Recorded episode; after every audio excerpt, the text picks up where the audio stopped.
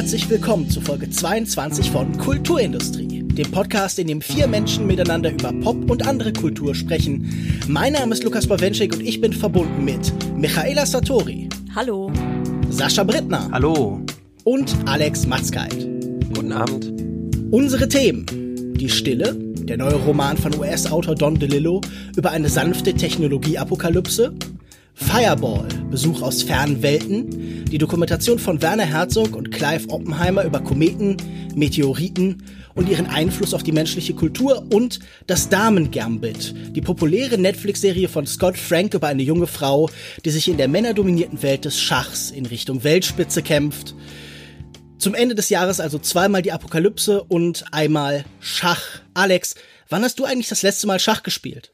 Ich hatte einen Freund früher, der in der gleichen Straße wohnte und der Vater von dem programmierte Schachcomputer. Also der, der saß wirklich, glaube ich, tagelang da und hat einfach nur berühmte Partien äh, irgendwie quasi in seinen Algorithmus übertragen. Das war so in den 90ern. Und der hat dann mal versucht, mir ein bisschen Schach beizubringen, aber.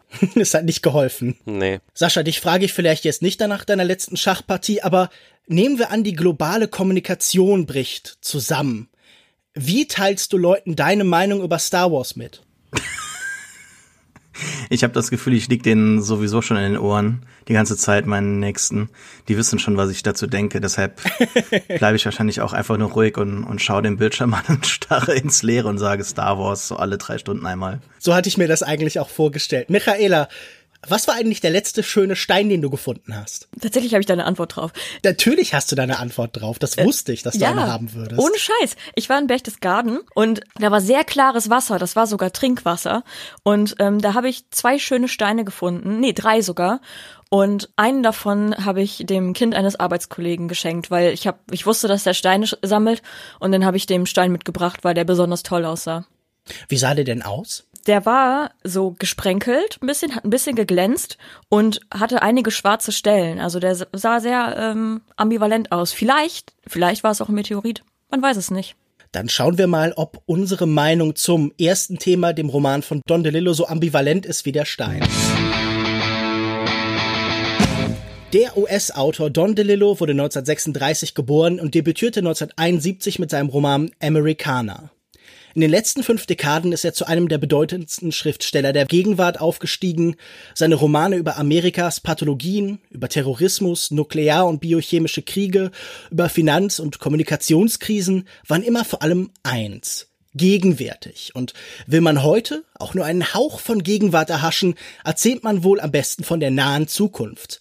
Sein neuer Roman Die Stille ist jetzt bei Kiepenheuer und Witsch erschienen und erzählt von der Super Bowl Nacht 2022. Die Seattle Seahawks spielen gegen die Tennessee Titans.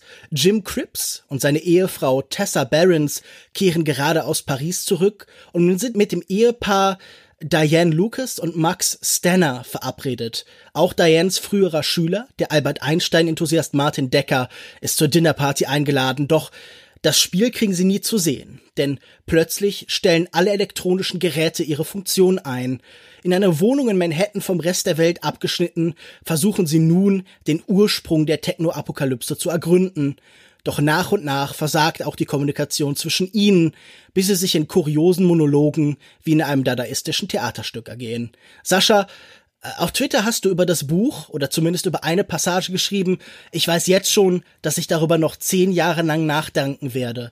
Das klang aber nicht unbedingt nach einem positiven Urteil, oder? Ja, das stimmt. Die Passage wird mir wahrscheinlich sehr lange im Kopf bleiben. Es geht darum, dass ähm, eine Frau, die da den Super Bowl-Abend äh, stemmt, die hat da so einen Schüler eingeladen von sich und der ist sowieso, glaube ich, äh, autistisch und bricht da irgendwie noch mehr in solche Monologe und sagt dann irgendwann das Wort Cryptocurrency und äh, es geht natürlich um, um Digitalität, es geht um Technologie, alles fällt weg und dann ist sie aber irgendwie von diesem Wort so besinnt und sagt es noch einmal. Es hat, hat was Sexuelles, es hat was äh, Besinnliches in diesem Moment, eine Verbindung zwischen den beiden Figuren über dieses Wort, aber es ist halt so urkomisch, weil die Vorstellung von Cryptocurrency ist halt ja lächerlich in dem Buch.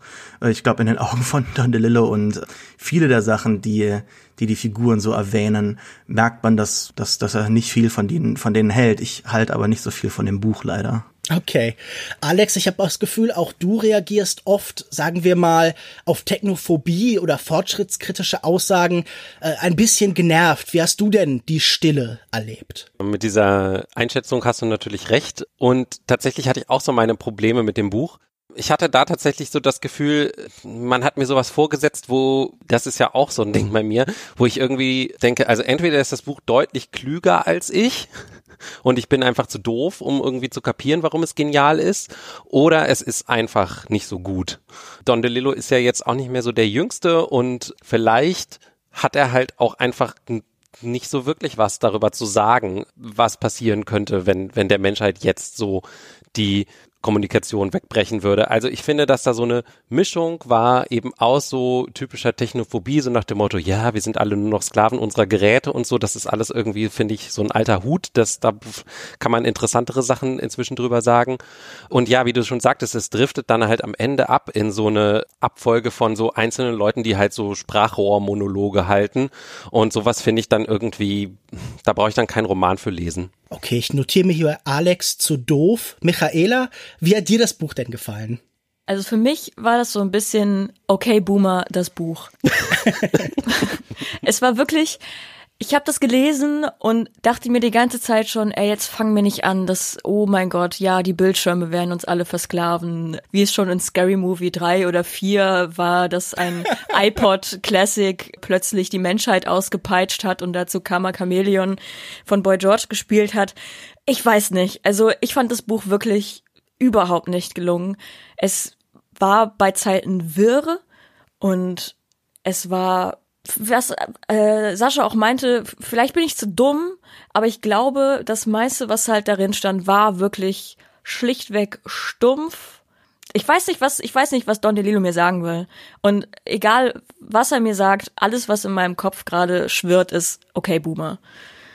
Okay, ich würde mich mal äh, Verhalten anschließen. Auch ich war enttäuscht. Äh, ich habe schon ein paar Romane mehr von Don DeLillo gelesen und halte das hier für einen seiner schwächsten. Aber ich muss ja sagen, ich finde ihn auf interessante Weise misslungen, denn selten wirkten seine Figuren unfertiger, automatisierter, fast mechanischer, als wäre in allem, was hier erzählt wird, äh, eigentlich schon vor der Apokalypse alles in den Graben gefallen. Das Kind ist längst in den Brunnen gefallen, genau die Menschen reagieren hier irgendwie so ein bisschen hilflos mit Buzzword aufzählen auf die Katastrophe und auch der Autor scheint hier so ein bisschen für mich an der Gegenwart mhm. zu scheitern. Das Boomer-Meme-mäßige habe ich mir tatsächlich hier auch äh, notiert, aber ich äh, finde, es ist doch zumindest interessant zu besprechen, woran er scheitert. Einfach nur zu sagen, das ist blöd, das halte ich bei einem so intelligenten, bei einem so begabten Autoren wie Don DeLillo für vielleicht verkürzt.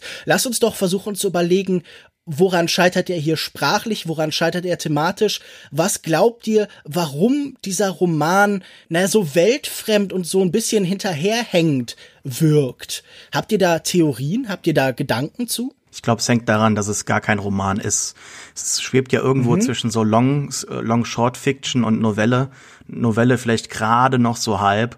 Und ich glaube, dass da irgendwie so ein Publisher gerade, so ein, so ein Editor bei einem Publisher einen, einen schlauen Gedanken gehabt hat und hat gesagt, ja, die Story, die wurde zwar hier vor der Pandemie und dem Shutdown geschrieben, aber die eignet sich trotzdem wunderbar so als Parallele. Dann kann man DeLillo noch so eine prophetische Eigenschaft andichten und ähm, er kann dann noch irgendwas mit Technologie einbauen, die uns gerade ja irgendwie durch den Shutdown auch oftmals gerettet hat und jetzt fällt sie weg. Ich finde die, die Nachricht an sich, die er da jetzt hat, die Message, die ist sehr altbacken, da schließe ich mich den anderen Leuten an und er hat auch da nicht wirklich viel zu sagen. Also, dass man ohne die Bildschirme zu Zombies mutiert, das finde ich äh, eine sehr, sehr traurige Nachricht und eine, eine Interpretation von einem Künstler, der eigentlich äh, relativ häufig in der Vergangenheit schlaue Sachen zu sagen habe, das finde ich sehr enttäuschend ultimativ. Hinzu kommt, dass ich es auch wirklich sprachlich nicht so wirklich erfolgreich finde. Es ist häufig sehr impressionistisch und was halt dann so bei den Dialogen ankommt, ist, ist bereits ja schon schon schon am Anfang so so ein Disconnect. Also bereits als die da im Flugzeug sitzen, das eine Ehepaar und ähm, dann abstürzen bzw. crashlanden, da, da merkt man ja schon, dass die so miteinander keinen, keinen wirklichen Dialog führen, sondern beide so vor sich hinreden und ab und zu ein bisschen zu einem Punkt wiederfinden, aber dann auch wieder abdriften voneinander, was so also ich habe es am Anfang als relativ erfolgreich empfunden, weil das ähm, schon so gewisse Dialoge von älteren Ehepaaren oder so widerspiegelt, so zwei Leute in ihrer eigenen Welt gefangen, aber halt so miteinander auf der gleichen, auf der gleichen Route bis dann halt zum Ende.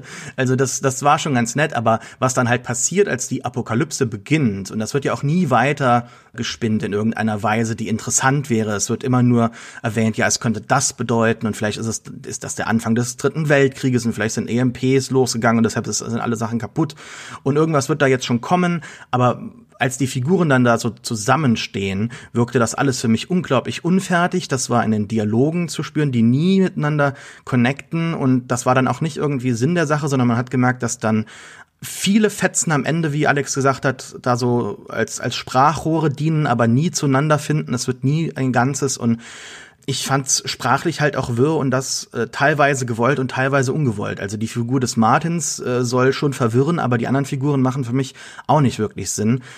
Ultimativ bin ich bei Michaela und muss sagen, ich habe keine Ahnung, was er mir sagen möchte und ich glaube auch tatsächlich, dass er nicht so viel zu sagen hat hier in diesem Buch leider.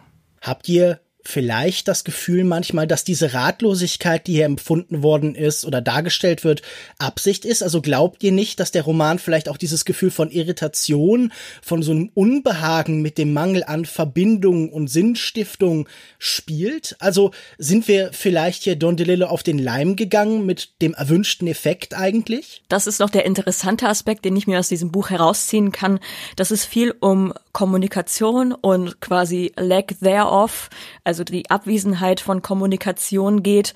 Man schaut auf seine Bildschirme oder äh, zu Beginn in dem Flugzeug liest er einfach nur stumpf Dinge von diesem Bildschirm ab, die seine Frau für ihn übersetzen soll und er wiederholt sich die ganze Zeit. Also Kommunikation ist ein großer Faktor, der da mitspielt. Ich finde, da wird aber dann nicht die Brücke zu digitale Kommunikation und in Anführungszeichen analoge Kommunikation geschlagen. Womit sich DeLillo in diesem Roman auch viel beschäftigt, ist das Gedächtnis beziehungsweise Assoziationsketten. Tessa ist ja, wenn ich das richtig mitbekommen habe, also zum einen Dichterin und im weitesten Sinne Intellektuelle, aber sie beschäftigt sich auch mit dem Thema Demenz und sie führt ja auch super akribisch Notizbuch und versucht alles zu dokumentieren und versucht zum Beispiel auch so kleine Dinge rauszufinden, wann es äh, in deren Urlaub in Rom äh, oder Paris, was auch immer es jetzt war, in Paris, geregnet hat. Auch eben dieses Gedächtnis- und Assoziationsketten-Ding wird später quasi immer mehr in ad absurdum geführt. Also wir haben einmal Martin, der quasi gebetsmühlenartig Einstein zitiert, aber dann irgendwie aktuelle Wörter wie dieses mit diesem Cryptocurrency und so mit reinbringt. Der Ehemann von hier Max, der ein komplettes Footballspiel einfach aus dem Gedächtnis erzählt, also einfach so tut, als würde es weiter über den Bildschirm laufen, inklusive Werbung und alles. Das einfach zeigt, wie sehr die Medien, die konsumiert wurden, auch das Gedächtnis und die Assoziationen geprägt haben. Das heißt, selbst wenn dieses Spiel gelaufen wäre, Klar, man hätte es sich angucken können, aber Max beispielsweise war komplett fähig, ein komplettes Spiel sich selber auszudenken und zu erzählen. Und ja, Martin war definitiv gewollt einfach wirr dargestellt. Also es wird ja auch darauf angespielt, dass er psychische Probleme hat und dass er auch Medikamente dagegen nimmt.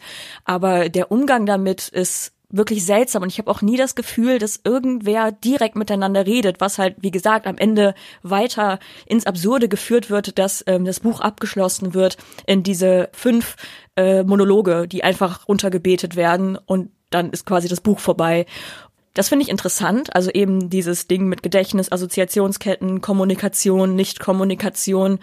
Da kann man bestimmt, wenn man sich mehr mit der Materie beschäftigen will, viel reindenken. Aber weil das Buch mir irgendwie dann doch teilweise zu stumpf war und die Lilo was ich dann aber auch gut finde, nicht wirklich ein Statement dazu gegeben hat, ob jetzt Technik wirklich Satan höchstpersönlich ist und ob wir jetzt wirklich, wie Martin es sagt, äh, bereits im dritten Weltkrieg sind und gerade schon der vierte Weltkrieg naht oder ob vielleicht Kommunikation äh, beziehungsweise die Ablenkung von Kommunikation durch Bildschirme vielleicht doch besser gewesen wäre, wenn er zum Beispiel mit einer Platzwunde am Kopf im Krankenhaus liegt oder sitzt und eine random Frau, die da Leute hin und her schicken soll, den beiden erstmal ihre halbe Lebensgeschichte erzählt. Also, ich sag mal so, mit einem Smartphone und hätte man da Tetris drauf gespielt, wäre das nicht passiert.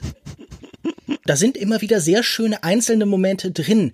Diese Idee, dass Max anfängt, diese Prozesse, die sonst im Fernseher oder auf dem Handy da so ablaufen würde, dass er die so sehr internalisiert hat, dass er sie eigentlich auch schon losgelöst von den Maschinen machen kann. Also dass gar keine Zombifizierung oder Abhängigkeit besteht, sondern vielmehr, dass man alle Prozesse, die im technologischen, im digitalen passieren, schon in den Menschen drin sind. Das finde ich zum Beispiel ist komplexer als zu sagen Technology bad oder irgendwie legt mal das Handy weg.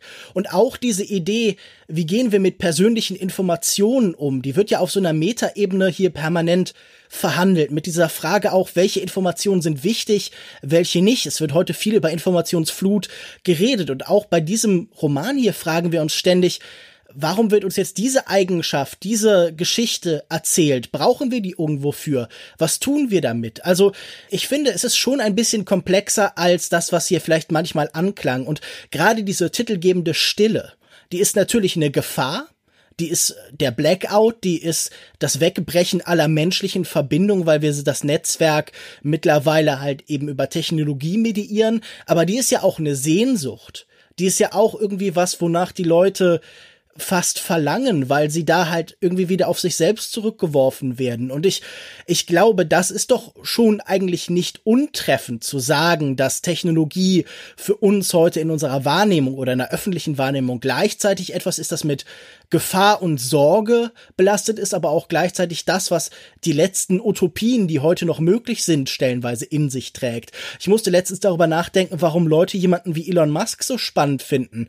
Und ich glaube, es liegt daran, dass es einer der letzten Leute ist, der einem noch sagt, hier ist etwas Futuristisches, hier ist etwas, das technologisch unsere Probleme beseitigt, anstatt eben nur zu verwalten, wie viele Politiker oder viele Bewegungen. Die Frage ist aber, finde ich, ob man das halt so kalt vermitteln kann, wie DeLillo das macht. Also mhm. nicht nur ist seine Prosa ja sehr, ich weiß nicht, so, die ist ja so ein bisschen abgehackt. Listenhaft fast. Ja, ja, in den ersten Szenen hab ich, musste ich sehr häufig so an Drehbücher eigentlich eher mhm. denken. Ne? Also ähm, Dialogfetzen, die unterbrochen werden von so kurzen, staccatoartigen Beschreibungen, die halt auch Bilder sein können du hast vorhin schon gesagt, absurdes Theater. Äh, ich, ich musste so ein bisschen denken an äh, Yorgos Lantimos. Mhm. Der hat ja in seinen, jetzt nicht in seinen letzten ein, zwei Filmen oder so, aber äh, der hat ja, der ist ja auch damit groß geworden, dass er quasi diese Szenen hat, wo er, wo, wo Leute irgendwie ihre Dialoge auch so aufsagen, so dass man immer so ein bisschen das Gefühl hat, okay, was ist da jetzt, ähm, ist das jetzt Performance, für wen performen die, performen die für uns oder füreinander oder so. Davon, ähm, finde ich, hat diese Endszene auch so ein bisschen was. Das könnte auch eine Szene sein aus Alpen oder The Lobster oder sowas. Aber ich finde, der Unterschied ist wenn, wenn man das jetzt mal so nebeneinander hält, dass es bei Lantimos zum Beispiel, um jetzt mal einen Vergleichspunkt zu haben, halt immer irgendwie auch trotzdem am Ende um Gefühle und um irgendwie so um, um die Essenz des Menschseins geht. Und das fehlte mir. Mir fehlte irgendwie am Ende so ein menschlicher Hintergedanke irgendwie des Ganzen. Und dafür war es mir dann einfach zu kalt. Und deswegen hat es mich dann einfach auch irgendwie, ich habe da nichts draus mitgenommen. Das war tatsächlich eine der Fragen, die ich mir aufgeschrieben hatte für die Sendung. Hier steht, sind euch die Figuren zu unspezifisch? Fehlen euch in dieser Roboterwelt die Menschen? Sascha, wie hast du das denn empfunden? Ist es die Emotionalität, an der es krankt? Ich habe mich die ganze Zeit gefragt, was mir gefehlt hat, weil eigentlich ist das Szenario schon so etwas, was mich anspricht. Also ich hänge auch viel vor Bildschirmen rum und habe mir häufiger die Frage gestellt, wie das wäre, wenn ich einfach mal so eine Detox machen würde, wofür ich eigentlich nicht so wirklich der Typ bin, aber ähm, ich hatte gewisse andere Erfahrungen schon mal, Auslandsaufenthalte über längeren Zeitraum, wo ich einfach auch gemerkt habe, mir geht's besser ohne diese Bildschirme. Also ich habe es überhaupt nicht gut gefunden, dass die ähm, Figuren da eigentlich gar nicht mehr zueinander gefunden haben. Da findet einmal der Sex auf der Toilette irgendwie statt und der ist ganz emotionslos. Es ist nur noch so ein Akt, der stattfindet. Auch wie bei Lantimos, oder? Da hat Sascha, äh, Alex das schon ganz gut getroffen. Ja, glaube ich auch. Ich habe nämlich auch mir die Frage gestellt, an welchen Film erinnert mich das die ganze Zeit? Und ich glaube, dass Alex tatsächlich mir die Antwort gegeben hat. Teilweise hat der, hat der Roman schon diverse Momente, die mich berührt haben, wie zum Beispiel als, als dann halt die, die Lehrerin mit dem Schüler da, mit dem ehemaligen Schüler so ein bisschen am Ende versucht zusammenzufinden und sie halt in, in ihrem, in, in seinem und in ihrem Chaos halt auch äh, durch, durch seinen Monolog irgendwie innere Ordnungen zu finden. Manchmal kreisen ja die Gedanken bei, bei so wilden Achterbahntouren, wenn man irgendwie so Angst hat oder Panik hat oder so. Und das hat mich schon irgendwie gepackt. Also es hat mich in, äh, einer kurzen Zeit mitgerissen und dann beginnen halt diese üblen Monologe von, von anderen Figuren. Man springt von A nach B und da wird halt ja für mich so der, der rote Faden verlassen. Man springt ohne Zusammenhang hin und her und dann kriegt man nur so kurze Eindrücke mit. Die Figuren äh, versuchen dann auch nicht mehr wirklich zueinander zu finden und das ja, lässt für mich jegliche Emotionalität so auch vermissen. Und dann haben wir natürlich auch noch die gesamte Situation. Die Welt geht unter und den Figuren ist es irgendwie so ein bisschen egal. Und draußen ist auch irgendwie Chaos. Der Mann geht ja einmal runter auf die Straße und berichtet dann, dass die Straßen voll sind. Aber wir sind auch da wieder nicht mit den Figuren irgendwie verbunden, sondern wir gehen zurück in unsere Wohnungen und hängen dort ab und warten dann bis, bis morgen dann das, das Licht wieder angeht und die anderen weggehen. Sie sind ja eigentlich ganz froh, wenn da dieses Pärchen nochmal die, die Wohnung bald verlässt, weil die auch im Bett liegen und dort Sex haben und dass, dass sie das nicht, vielleicht. nicht mögen. Also vielleicht, weiß man nicht. Aber ja, es ist, es ist ein, ein sehr kalter Roman, ein sehr herzloser Roman, finde ich. Auch für die Figuren, die ja das Ende der Welt da womöglicherweise erleben, hat DeLillo keine wirkliche Sympathie übrig, stellt sie nicht irgendwie ähm, jetzt mit Qualitäten da, die nach dem na, nach, nach dem Weggang der Bildschirme irgendwie noch äh, überzeugen können oder, oder beeindrucken. Lediglich irgendwie äh, erlerntes Wissen kann man noch absagen, aber das war's dann auch irgendwie. Also man verbindet ja auch ganz viele Emotionen mit diesen Bildschirmen. Also Black Mirror ist mir da zum Beispiel die äh, britische TV-Serie von Charlie Brooker ist mir da auch immer ein bisschen zu einseitig natürlich so es erinnert mich an diesen einen fünf fünfsekündigen ähm, YouTube-Clip, wo so ein Typ auf einer, auf einer Straße eine Frau erschreckt und er hat da so ein Schild in der Hand und dann dreht er sich so um mit dem Schild und die Frau erschrickt nicht wegen dem, was draufsteht, aber weil er ruft Technology! und auf dem großen auf dem großen Schild steht halt Technology. Und so erinnert mich das Ganze so. Es soll mich irgendwie erschrecken, es soll mich nachdenklich stimmen und das tut es eigentlich nicht insofern, dass ich jetzt über Technologie nachdenke oder über Verbindungen, über den Nutzen der Menschen von diesen Bildschirmen, sondern dass ich am Ende einfach zum Punkt gelange, wo ich sage, also, mein Gott, Dillo, schreib doch mal, schreib doch mal was Liebes. Technologie kann doch auch Leute verbinden. Ja, sehr, sehr, sehr boomermäßig. Ich schließe mich Michael an. Eine letzte Frage hätte ich an euch alle noch. Ich finde bei solchen Szenarien immer spannend. Was würdet ihr denn tun? Die Technologie dieser Welt ist plötzlich verschwunden. Was wäre euer erster Schritt? Michaela, hast du eine Idee? Du, ich habe einen halben Künstlerbedarf bei mir in meiner kleinen Wohnung. Ich könnte zumindest noch ein bisschen malen, wenn Tageslicht da ist. Oder die analogen Bücher, die ich noch besitze, lesen, weil ja dann mein E-Reader den Geist aufgibt. Ich würde ein bisschen weinen um meine Animal Crossing Insel. Aber wenn es nur für einen Tag ist, überlebt, machbar. Nein, also mit Technologie äh, und Strom, also wenn man jetzt wirklich davon ausgeht, dass alles ausfällt, dann würde ja tatsächlich diese Gesellschaft äh, auseinanderbrechen. Also man hat kein Warmwasser, man hat nichts, man kann nicht kochen, es sei denn, man macht ein Lagerfeuer oder sonst irgendwas. Man müsste das Leben wieder komplett neu lernen quasi. Das ist schon dramatisch. Also ich kann verstehen, dass manche da, in, also dass in dem Buch die Leute da zum Teil ein bisschen Riot gegangen sind und der eine schon Fantasien vom vierten Weltkrieg hatte. Aber das, das würde ich machen. Erstmal malen und schlafen. Man bringt die Zeit schon irgendwie rum. Alex, hast du noch einen Vorschlag? Ach, ich habe ja eine Familie. Ich glaube, mit der würde ich ganz gut äh, Zeit verbringen können und ich habe mir sowieso schon öfter drüber, nachge äh, drüber nachgedacht, was, wenn die Welt keine Online-Redakteure mehr braucht, was ich dann machen würde. Und ich glaube, ich würde wahrscheinlich am ehesten irgendwie auch auf Kinder aufpassen oder sowas. Nun gut, die Stille ist am 20. Oktober beim Kölner Kiepenheuer und Witsch Verlag erschienen. 115 Seiten kosten 20 Euro, vielleicht ein bisschen teuer.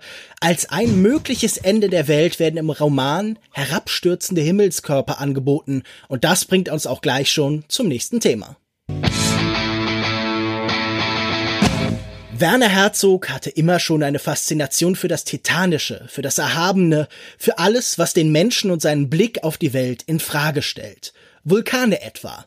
2016 drehte er Into the Inferno, basierend auf dem Buch Eruptions That Shook the World, dessen Autor, der Vulkanologe Cliff Oppenheimer, auch im Film zu sehen ist. Sieht man die zwei gemeinsam zwischen Rauch und tödlichen Geschossen stehen, erkennt man sofort zwei Seelenverwandte. Jetzt haben sie den zweiten Teil einer potenziellen Trilogie gedreht. Diesmal geht es nicht um Vulkane, sondern um Meteoriten und Kometen. Fireball, Besuch aus fernen Welten, wurde für Apple Plus produziert und folgt Künstler und Wissenschaftler über den gesamten Erdball. Ihre Reise führt sie zu Einschlagsorten in Mexiko, Norwegen, Russland oder der Arktis. Aber sie suchen nicht einfach Krater, sondern sie suchen nach der Beziehung zwischen Empirie und Ontologie, zwischen Glaube und Wissenschaft, zwischen Natur und Kultur.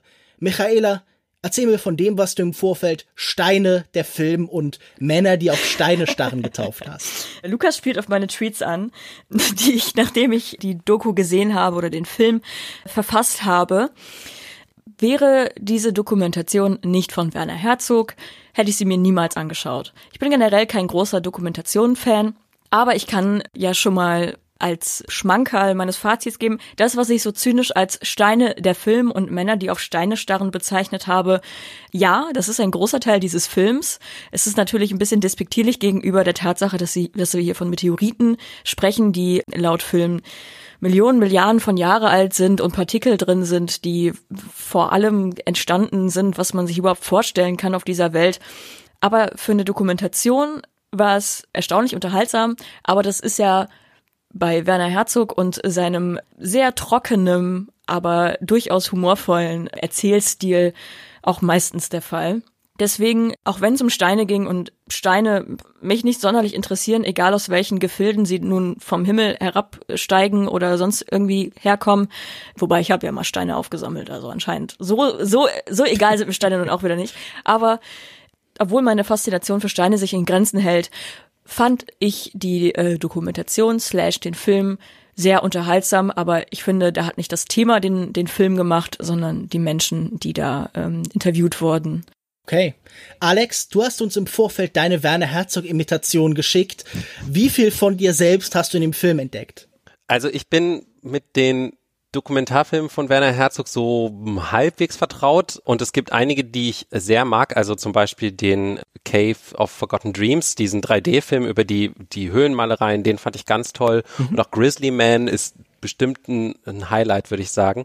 Aber die, die er jetzt so in, in jüngster Zeit so ein bisschen gemacht hat, den Into the Inferno habe ich nicht gesehen, aber er hat ja auch noch diesen übers, über das Internet gemacht. Ich finde, er hat da schon so ein bisschen nachgelassen. Also ähm, es, es wirkt so ein bisschen weniger wie, man hat wirklich einen Plan, über was man reden will und, und macht dann den Film dazu und mehr so ein bisschen so dieses, Leute, ich brauche nicht viel Geld, ja, ihr müsst mir, ich, ich mache selber die Kamera, ich nehme irgendwie noch einen Tonmann mit und den Clive und dann äh, fliegen wir einmal um die Welt und wir nehmen einfach mal auf, was wir filmen. So, es hat so eine, die, die, die Filme haben so eine Hemdsärmlichkeit irgendwie. Und ich finde, die spiegelt sich auch in dem wieder, was sie halt zeigen. Also sie zeigen ja Wissenschaftlerinnen und Wissenschaftler, aber es geht sehr stark nicht wirklich um die Substanz, sondern wirklich so ein bisschen auch um so Anekdoten und sowas, finde ich. So einzelne Dinge, die die halt so erzählen, die sie so hervorheben können. Das gipfelt damit in diesem Film, finde ich, dass er sagt an einer Stelle, This is science at its best. Das ist irgendwie ein bisschen so der, der Schlüsselsatz, finde ich, äh, wo es aber eigentlich nur darum geht, dass sich jemand sehr, sehr stark darüber freut, dass er etwas entdeckt hat. Ich weiß halt nicht, ob ich dieser These zustimmen kann. Deswegen finde ich, ist der ganze Film dann dadurch in der, in der Folge so ein kleines bisschen, ja, dem, dem fehlen so ein bisschen die Zähne, finde ich. Sascha, du bist bekennender Herzog-Fan, glaube ich. Äh, konnte der dein Herz erfreuen? Mhm.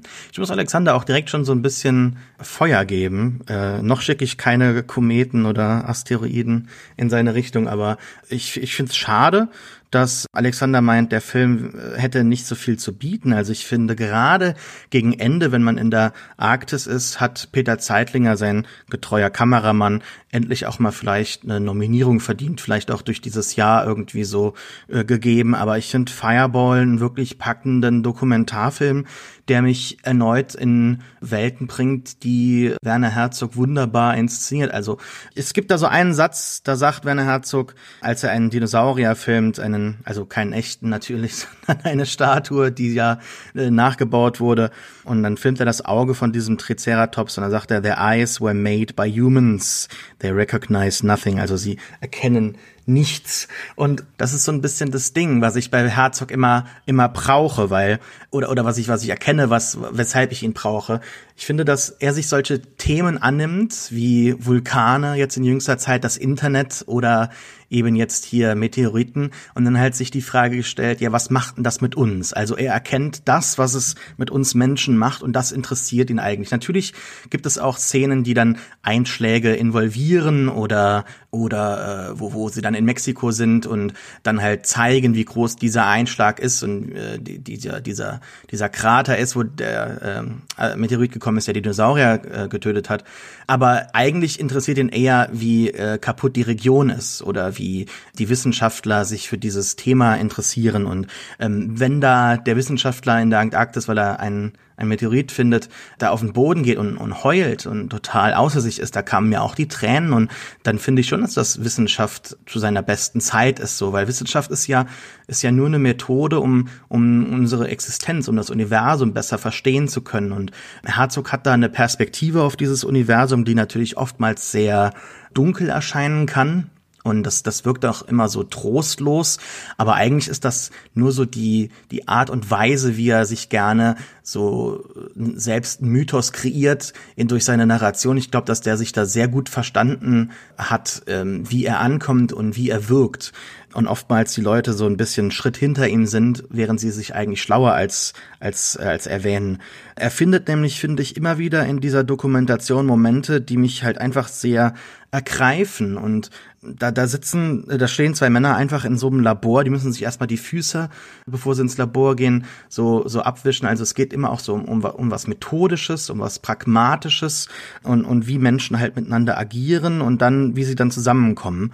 Und was mir besonders dann in diesem Zusammenkommen hier in dieser, die, in diesem Film ähm, gefallen hat, ist, dass er jetzt Herzog so ein Stand-in für sich gefunden hat. Ich habe nämlich nach dem äh, Film über Vulkane mir gedacht, mein Gott, dieser Clive Oppenheimer, den er da von Oxford oder wo ist der her? Ich weiß nicht. Cambridge. Cambridge, äh, wo er den da hergenommen hat für dann den für, für die Vulkane. Ey, den müsst ihr doch bitte noch mal wieder verwenden. Und als das tatsächlich gekommen ist, habe ich mir gedacht, ja, da haben sich wirklich zwei gefunden, weil auch wenn er vielleicht in gewisser Weise eine andere Intensität mitbringt, Oppenheimer ist so ein bisschen freundlicher im Auftreten und nicht so, ja, mit den Augen auch so brennend den anderen anstarrend und er hat aber die gleichen Fragen, die auch Herzog, denke ich, interessieren. Also in diesem Rhythmus äh, des Gesprächs sehe ich auch immer wieder Herzog, obwohl Oppenheimer redet und an einer Stelle ist eigentlich Herzog nur wirklich in, in den Dialogen da. Ansonsten übernimmt er die Erzählung, ja. Aber ich finde diese Energie, die, die, die passt wirklich wunderbar. Und ansonsten, ja, also jeder Film, der irgendwie Deep Impact äh, lobt oder lobend zitiert, der bekommt bei mir mindestens mal vier von fünf Sternen oder so.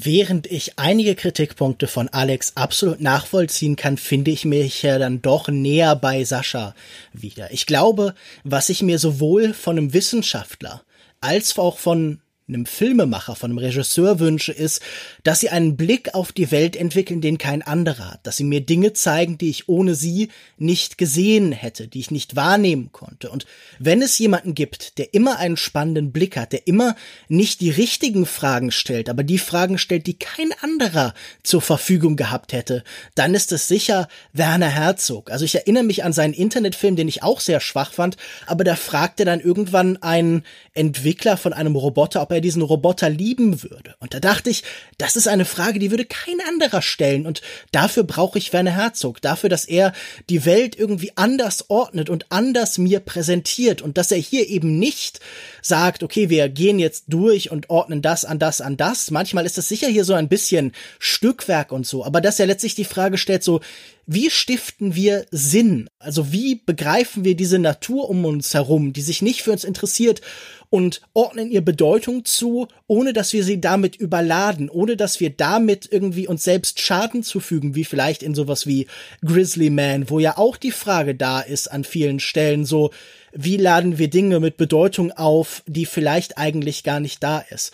Und diese Idee, dass hier das Religiöse und das Wissenschaftliche so nah aneinander sind, das finde ich tatsächlich, wie Sascha das beschreibt, auch sehr berührend. Also wenn er da diesen Jesuitenforscher im Vatikan. Man würde überall eine Meteoritensammlung erwarten, nicht im Vatikan befragt und der ihm erzählt, ja, natürlich brauche ich als Gläubiger die Wissenschaft, weil ich äh, diese Schöpfung, die mir da dargelegt worden ist, auch irgendwie verstehen will und so. Das ist etwas, wo ich auch als Nichtgläubige das irgendwie sehr rührend und sehr reizvoll fand. Diese Verbindung zwischen so Sachen, die oft, gerade auch heute noch oft als feindschaftlich und als irgendwie Opposition begriffen werden, das so elegant zusammenzuführen, aber auch aufzuzeigen, wo die Grenzen verlaufen und vor allen Dingen halt nach nicht nur nach der ekstatischen Wahrheit zu suchen, sondern einfach nach der Ekstase, nach der Schönheit des Denkens und des Wissens.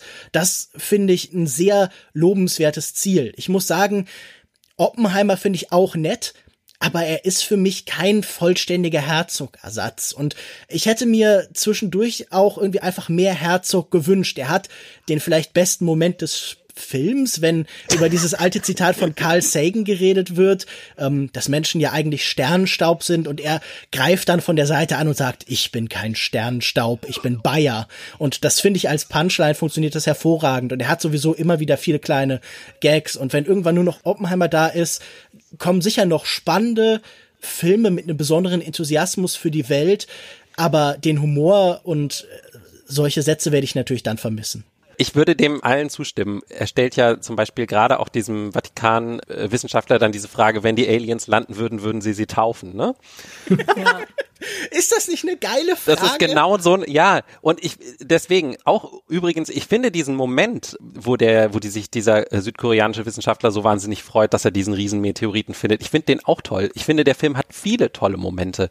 Aber mir fehlte eben, genau, wie du meintest eben, Lukas, ich fand das so ein bisschen stückwerkig. Mir fehlte so dieser Gesamt-Sense of Wonder, den, der, den er ja irgendwie, glaube ich, heraufbeschwören will. Irgendwie der, der hat sich bei mir einfach nicht eingestellt. Mhm. Michaela wollte was sagen. Also erstmal finde ich Clive Oppenheimer ist eine absolute Süßmaus. Also er ist wirklich, wirklich Süßmaus im wahrsten Sinne. Er ist einfach so lieb und so interessiert, wie er auf die Menschen zugeht und auch diesem einem Dude, wo sie da halt in dieses Labor gehen und wo sie ihre Füße oder ihre Schuhe an diesem Klebe, an dieser Klebefußmatte reinigen müssen und diesem absolut gehypten Dude zuhört, wie er über Steine, äh, äh nicht Steine, aber über Meteoriten spricht und auch mit ihm genauso dieses Leuchten versucht zu teilen in den Augen oder diesem, mit diesem Priester halt spricht und der Priester halt so sagt, na ja, Wissenschaft natürlich mega wichtig und Gott und alles, aber an Aliens glaube ich trotzdem nicht. Aber wenn es die gibt, dann würde ich sie taufen. So ist super und mir gefällt halt an dieser Doku recht gut. Es wird im weitesten Sinne halt der Urknall besprochen, also der, der Fireball und wie eben damit umgegangen wird in verschiedenen Kulturen und Religionen. Und ich finde gerade diese anthropologische Sicht, die Herzog oft auf äh, so wissenschaftliche Themen hat, super interessant. Und was ich auch super finde, ist, dass er zwar oft ironisch ist oder oft so kleine Kommentare nebenbei macht, die so äh, bisschen neckisch sind, aber nie nie auf die Menschen hin, was sie erzählen und was deren Kultur ist und also es ist nie respektlos. Also er geht das schon mit Humor an, aber da ist immer Respekt bei und eine eine Hochachtung, die man daraus hört und ich finde auch wenn mich, wie gesagt, Steine nicht interessieren, fand ich den Ansatz interessant zu sagen, es gibt diese wissenschaftliche Komponente, aber es gibt auch viele Kulturen, die das verarbeiten. Die verarbeiten, was auf dieser was geschehen ist und wie sie damit umgehen. Also dann zeigen sie ja in Mekka, dass dieser riesige, despektierlich ausgedrückt, Stein vermutlich, man weiß es nicht, ein Meteorit ist und der quasi angebetet wird. Also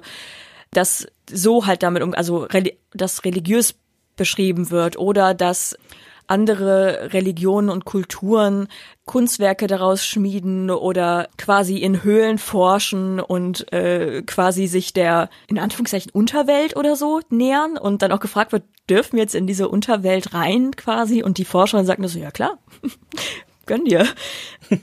Ich finde eben diese Sicht, diese, es ist nicht ganz ganzheitlich, das wäre wahrscheinlich zu viel gesagt, aber der Versuch, ganzheitlich, aber auch anthropologisch zu sein, das ist diese Wissenschaftsdokus, aber für Laien, also aber für interessierte Laien. Und das ist, für manche mag das vielleicht äh, unbefriedigend erscheinen, die sich gern so die Full-Dokus gönnen und richtig mit Facts zugeballert werden möchten. Aber ich, ich bin großer Fan von eben diesen Ich meine das nicht so gemein, aber es ist so Werner Herzog Dokus sind für mich oft so Fun Fact Dokus. Also man kann das gut konsumieren, es ist gut aufbereitet, die Menschen sind sympathisch und wie ich eingangs schon sagte, auch die Menschen, die da abgebildet werden, machen die Doku zu dem, was sie ist. Also sowohl der Erzähler, also Herzog selber, als auch Clive Oppenheimer, der die Leute interviewt und die Menschen, die da drin sind und gezeigt werden. Dieser koreanische Forscher ist auch mein absolutes Highlight und Klar, Herzog äh, zeigt diesen einen Ausschnitt, wo der Forscher so zu Tränen gerührt ist, weil er halt diesen Meteoriten gefunden hat. Und im Hintergrund beschreibt Herzog natürlich dann sehr trocken, ja, und dann in diesem, in diesem Film sieht man, was eigentlich nicht passieren dürfte. Aber jemand mit äh, komplett ohne Sinn für Kamera kommt mit Hintern zuerst in das Bild rein, während vorne einfach ein Wissenschaftler einen Freudesausbruch hat. Das macht das Ganze so schön. Also er zeigt diese Emotionen, aber hat irgendwie auch einen Blick auf das Gesamtgeschehen und analysiert das auch immer so ein bisschen aus einer, aus einer neckischen Sicht. Also mir hat das ganz gut gefallen. Ich glaube, was er jetzt in diese Filme mittlerweile hineinträgt, ist auch so eine Gelassenheit. Er hat ja immer Filme auch verbogen in gewisser Weise. Er sagte ja immer, okay, Fakten interessieren ihn eigentlich gar nicht, sondern immer eine höhere Wahrheit. Und ich habe das Gefühl, mittlerweile ist er an dem Punkt, wo er nicht darauf drängt, alles zwangsweise zu einem großen Ganzen zusammenzufügen, sondern mit diesem Stückwerk manchmal auch zufrieden ist, weil er sagt, nun gut, äh, manche Sachen liegen außerhalb meiner Kontrolle, nicht alles greift ineinander, die Welt ordnet sich nicht in perfekten Geschichten, sondern Bedeutung organisieren wir tatsächlich im Kleinen, im Einzelnen, in Momenten und vor allen Dingen auch eben in Ritualen. Und wie hier verschiedene Tänze und Momente und Prozessionen eingefangen werden, das äh, ist wirklich schon, gehört zu der erstaunlichsten Arbeit von Peter Zeindlinger, natürlich neben halt diesen fast außerirdischen Arktiswelten, die wir da präsentiert bekommen, die sich wirklich fremdartig und unendlich anfühlen. Aber ich finde, man begreift in diesen Momenten, wenn Leute tanzen, wenn Leute in Prozessionen beim Tag der Toten durch die Welt ziehen, wie ein einzelnes Naturphänomen von uns zur Kultur gegossen wird. Und ich glaube, diese Verschiebung und dieses Verwandeln, dieses Metamorphotische, das in unserer Welt überall angelegt ist, das endlich unsere Kultur überhaupt erst konstituiert, ich finde, das fängt er sehr schön an. Und sicher gäbe es eine Möglichkeit, diesen Film runder und perfekter zu gestalten, aber ich mag ihn mit diesem etwas gebrochenen und unperfekten. Die Explosion des Meteoriten in Cancun war so krass, dass es das Fleisch der Alomosauren in einer Filmszene transparent erscheinen lässt. Und dann sagt Werner Herzog, I love how they depict it in movies. Das Zitat habe ich mir auch rausgeschrieben. Und das ist halt, das ist halt so eine Perspektive, die man nur bei ihm bekommt. Diese kleinen Abweichungen, also wie das, was Michaela gerade beschrieben hat, wo er dann auch noch schimpft auf die Filmschulen oder so. Oder dieses Filmmaterial. Also ich, ich würde mir fast wünschen, er würde so Essayfilme wie Godard oder sowas, die heute macht, vielleicht auch mal selber drehen. Ich glaube, das wäre super witzig. Wenn er irgendwann nicht mehr reisen kann, vielleicht kommen dann solche Sachen halt. Interessant, ja. Eine Sache, für die sich diese Doku allein schon lohnt und die das Facettenreichtum eben dieser Sparte zeigt und dieses ganzen Meteoritenstaub, der auf der Erde ist und immer runterkommt, ist ja dieser, dieser, ja, diese Mikro Sternstaub-Dude, der eigentlich Jazzmusiker war und dann random rausgefunden hat, hä, das ist nicht einfach nur Dreck, der hier oben auf so einem Dach liegt, sondern das ist einfach Meteoritenstaub und dass er einfach mit einem Magneten das aufsammelt und so. Das war mir überhaupt nicht bewusst, so, dass es sowas gibt und allein sowas halt zu sehen und dann halt wirklich 15 Minuten lang drei Leute dabei zu beobachten, wie die übelst darauf abfahren, auf den, naja, despektierlich ausgedrückt, Dreck, den jemand von einem Dach von der Turnhalle quasi gesammelt hat. Ja, allein solche äh, Feinheiten äh, zeigen, dass Werner Herzog einen, ja, diesen ganzheitlichen Blick auf etwas haben will und auch diese, diesen Kommentar dazu halt zeigen möchte und auch nichts oder wenig einfach un, ungeachtet lassen möchte. Deswegen wirkt es natürlich manchmal etwas gestückelt, diese Ansammlung an Szenen und kurzen Reisen. Aber man muss sich halt überlegen, will man jetzt halt diesen feinen diesen granularen Aufbau zeigen und super wissenschaftlich gehen oder geht man die Werner Herzog Route und zeigt alles so ein bisschen und äh, sagt sogar, ja, jetzt wird es hier super wissenschaftlich und wir möchten euch nicht damit überfordern oder langweilen. Deswegen hier mal ein kurzer Einblick, wie jemand von irgendwelchen Formen spricht und so. Wie gesagt, wenn ich Dokus schaue, dann gerne Werner Herzog. Und bevor wir euch hier mit Details langweilen, gehen wir auch zum nächsten Thema weiter. Die Dokumentation Fireball kann auf Apple Plus abgerufen werden. Das Damen Gambit ist eine beliebte Schacheröffnung und seit Ende Oktober ist nun auch eine breitere Öffentlichkeit mit diesem Fachbegriff des Spiels vertraut, denn die gleichnamige Netflix-Miniserie, basierend auf dem Roman The Queen's Gambit von Walter Tavis, hat sich als großer Erfolg erwiesen. Erzählt wird von Elizabeth Harmon, gespielt von Anna Taylor Joy, die in den 1950ern in einem Waisenhaus in Kentucky aufwächst. Ein freundlicher Hausmeister bringt ihr das Schachspielen bei und schon im jungen Alter erreicht sie ein beeindruckendes Level. Doch nicht nur der Sexismus ihrer Zeit stellt sich als Hürde heraus, durch Beruhigungstabletten, die sie im Heim erhält, hat sie mit einer massiven Medikamenten und später auch einer Alkoholabhängigkeit zu kämpfen. Alex, wie hat dir die Serie gefallen? Ich fand sie ganz interessant. Ich finde, es gibt ein paar interessante Fragen, die wir vielleicht noch diskutieren können gemeinsam. Ich bin auf eure Meinung gespannt. Insgesamt würde ich sagen, so ein bisschen faul geschrieben, aber einigermaßen kompetent inszeniert. Michaela? Du warst die erste, die die Serie von uns gesehen hat, schon bevor wir das als Thema hier festgelegt hatten. Was hat dich ursprünglich zur Serie hingezogen und wie fandst du sie dann? Mich hat hingezogen zu dieser Serie, dass ein Arbeitskollege nonchalant einfach erzählt hat, dass er die Serie angefangen hat und hat das abgekürzt mit, ja, die spielt halt Schach und jetzt ist es eine drogenabhängige Schachspielerin. Anscheinend reicht das in meinem Kopf, um mich auf eine Serie zu bringen und deswegen, weil ich gerade nichts anderes zu gucken hatte, habe ich The Queen's Gambit angefangen. Das ist der englische Titel der Serie. Und ich fand es ganz gut. Also konnte man so schauen und ich war natürlich auch sehr gespannt, wie spannend kann man Schach in eine Serie einbinden, wenn es das Hauptthema ist und das quasi heroisch aufgebaut wird, wie ganze Superhelden-Kampffilme. Sascha, wie fandst du denn die drogenabhängige Schachspielerin? Mein neuer Lieblingstitel für diese Serie. Ja, ich habe mich irgendwie gewundert, warum das Ganze so lang sein muss. Die Serie die Miniserie, sollte ich ja sagen, obwohl einige bereits angekündigt haben, Kreative sowohl vor und hinter der Kamera, dass man für eine zweite Staffel offen wäre. Es ist ja auch kein Biopic, aber es fühlt sich so an. Also ich, ich frage mich, warum konnte das kein Film sein? Die erste Folge beschäftigt sich allein mit ihrer Kindheit, dann hat man so die Origin Story, man erlebt so ein bisschen das Drama und den Kampf mit den Drogen und dann, nachdem das Talent einen bis zu einem gewissen Punkt gebracht hat, merkt man halt, dass eben, dass man eben mit Disziplin und, und anderen Fähigkeiten weiter agieren muss und dann am Ende Nee, ich spoiler's nicht, um Gottes Willen, aber es ist, es ist, es ist für mich sehr vorhersehbar gewesen, wie die Serie endet, nachdem ich die ersten paar Folgen gesehen habe.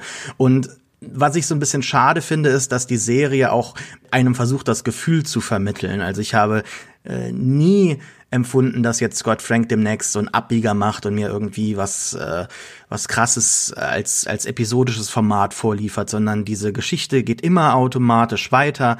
Äh, es wird immer chronologisch weitergedacht mit ein paar Flashbacks und die erklären was und es fühlt sich aber die ganze Zeit an, wie als ob man da in so einem Wagen sitzt und man weiß, der fährt von A nach B und es gibt keine interessanten Abbiegungen. Die Serie hat natürlich doch schon ein sehr schönes Produktionsdesign. Für Netflix überraschend sieht das Ganze auch tatsächlich gut aus. Kein nerviges Color Grading. Anya Taylor-Joy ist natürlich eine wahre Freude vor der Kamera, aber das wussten wir schon vorher. Ich freue mich für sie, dass sie jetzt durch dieses Phänomen der Serie äh, ja, so, so einen neuen Push für ihre Karriere bekommen hat und dann jetzt demnächst nach, nach diesem Marvel-Desaster da mit den X-Men ähm, vielleicht doch noch irgendwie eine Karriere hat. Das freut mich sehr, aber das Phänomen, warum jetzt so die Leute sich da so rein hypen, kann ich nicht nachvollziehen. Also ich bin kein Schachspieler, ich habe natürlich auch schon mal Schach gespielt, mein Opa war großer Schachspieler, ich habe diese Leidenschaft irgendwie nicht so wirklich vererbt bekommen. Ich habe Respekt dafür, aber auch das, was die Serie erzählt, kann ich nicht so wirklich respektieren. Ich finde es alles sehr langweilig, sehr mal nach Zahlen, so auch erwartbare Probleme mit Boyfriends und ähm, mit Liebschaften kommen total berechnend und gehen auch dann ja sehr einfach am Ende dann aus, ohne größere Opfer, die sie erbringen muss. Man hat dann, bevor sie das große Finale hat, natürlich den Gang zurück zur Kindheit, nochmal das auf sich das Wesentliche besinnen. Ja, und dann hat man eigentlich in dieser ganzen Serie natürlich das Ding, dass sie eine weibliche Schachspielerin ist, die jetzt in der Serie enorm erfolgreich ist und am Ende dann zum Grandmaster oder Grandmasterin dann hier wird und der Schachsport ein enormes Problem in dieser Hinsicht halt hat. Ich glaube, in den ersten vier Jahrzehnten, wo man, ich habe das irgendwie geguckt, weil ich bin da drüber gestoßen, weil ich gedacht habe, ist das ein Biopic? Dann habe ich geguckt, gibt es die Frau? Nein, ah, okay, aber Schach. Schach gibt's. Ja, ja, nee, aber gibt's sonst vielleicht Schachspielerinnen, auf denen das basieren könnte? Dann habe ich gemerkt, oh, in den ersten paar Jahrzehnten, wo da gemessen wurde mit diesem Rating, gab's gar keine Frauen in den ersten Top 20 oder sogar Top 100. Und das Ganze liegt natürlich auch daran, dass der Schachsport ein ganz äh, toxisches männliches Problem hat und das ist in der Serie schon so ein bisschen da, aber es wird auch nicht so krass thematisiert. Ich habe zum Beispiel auf YouTube bin ich über ein paar Sachen gestolpert, wo Schachspielerinnen, professionelle Schachspielerinnen über, über die Serie gesprochen haben und gemeint haben, dass sie das erfrischend fanden, dass die Serie das gar nicht so krass thematisiert hat. Also dass es schon vorhanden ist natürlich und Erfahrungen widerspiegelt, die sie auch halt gehabt haben. So man kommt dahin, man wird erstmal so als Noob eingeschätzt und ähm, nicht respektiert von den Männern und man dann so langsam sich erst den Respekt arbeiten muss muss, den sie auch dann auch, also die Serienfigur Beth Harmon am Ende bekommt, ganz äh, imposant in, in dem Halbfinale. Die Serie hat jetzt auch irgendwie, auch wenn ich das jetzt nicht glaube, dass das die Aufgabe ist, kein, keine wirkliche Lösung für dieses Problem, das ja immer noch im Schach, äh, im Schachsport existiert ich finde es eigentlich ganz spannend, dass sie so als Außenseiterfigur halt kommt. Also sie ist ja Waisenkind und oder nicht ganz, aber sie kommt halt ins Waisenhaus nach nach einem äh, Unfall am Anfang und lebt dann dort so außerhalb der Gesellschaft, ist mit ihrem Talent alleine, darf das so heraus herausbilden, wie sie das vielleicht in der normalen offenen Gesellschaft damals in den 50ern oder frühen 60ern hätte halt nicht selbst machen dürfen und und dann kommt sie so raus. Ist das jetzt die Lösung, dass irgendwie die talentierten Menschen nicht den gesellschaftlichen Einflüssen äh, obliegen dürfen. Also das fand ich irgendwie bisschen schwierig, was die Serie da erzählt. Was habt ihr denn dazu äh, wahrgenommen? Weil ich finde so, das, was die Serie erzählt, ist relativ langweilig. Was, was sie darstellt, da, daran ist sie irgendwie auch nicht so wirklich interessiert, tiefer zu graben. Oder habt ihr das anders gesehen? Ich glaube zum einen, interessiert sich diese Serie nicht sonderlich für Schach. Es könnte genauso gut um Mau Mau oder um Yu-Gi-Oh! oder so gehen, denn immer wenn die Schachspiele kommen, dann äh, schwenkt die Kamera weg. Die Kamera hat Angst, man könnte vielleicht das Publikum hier mit Schach als Thema nerven und filmt dann das Publikum und saust so ein bisschen durch die Gänge. Schach äh, ist hier im Gegensatz zu einem Footballfilm, bei dem es dann um Football geht, oder einem Boxfilm, bei dem es sicher auch um Boxen geht, eigentlich nur so eine Randerscheinung. Leider ist aber Schach und dieser Sportfilmaspekt das, was eindeutig am besten gelingt. Ich habe am Anfang aus Versehen einen sehr cleveren Trick entwickelt, um mir diese Miniserie zu verkürzen. Ich habe mit Folge 6 angefangen und stellte dann fest, dass das überhaupt kein Problem da ist. Diese Figuren sind nicht besonders komplex. Alles, was man über sie wissen muss, lernt man ja aus Rückblenden und so. Und habe dann erst nachher gemerkt, ach, da gibt es noch etwas davor. Und äh, ich muss dann sagen, so diese ersten fünf Folgen waren dann auch schon eine massive Qual, denn alles, was hier so an persönlichen Sachen erzählt wird, ist völlig banal, komplett klischeehaft, stinklangweilig. Diese Sportfilmdramaturgie, jemand gewinnt, Leute freuen sich, das funktioniert natürlich. Da kann man eigentlich auch nicht nichts falsch machen, aber für alles, was Zwischenmenschliches angeht, scheint dieser Regisseur, scheint auch dieses Drehbuch einfach nicht gewappnet zu sein. Ich finde sie formal sehr langweilig. Ich finde sie auch auf eine Art und Weise langweilig, dass ich mich wirklich frage, sollte man sowas überhaupt besprechen, weil ich habe das Gefühl, das ist ja wirklich so Fernsehen zum Bügeln, Fernsehen zum Nebenher gucken, Fernsehen zum im vegetativen Zustand dahindämmern und auf den Tod warten. Also ich war kein Riesenfan.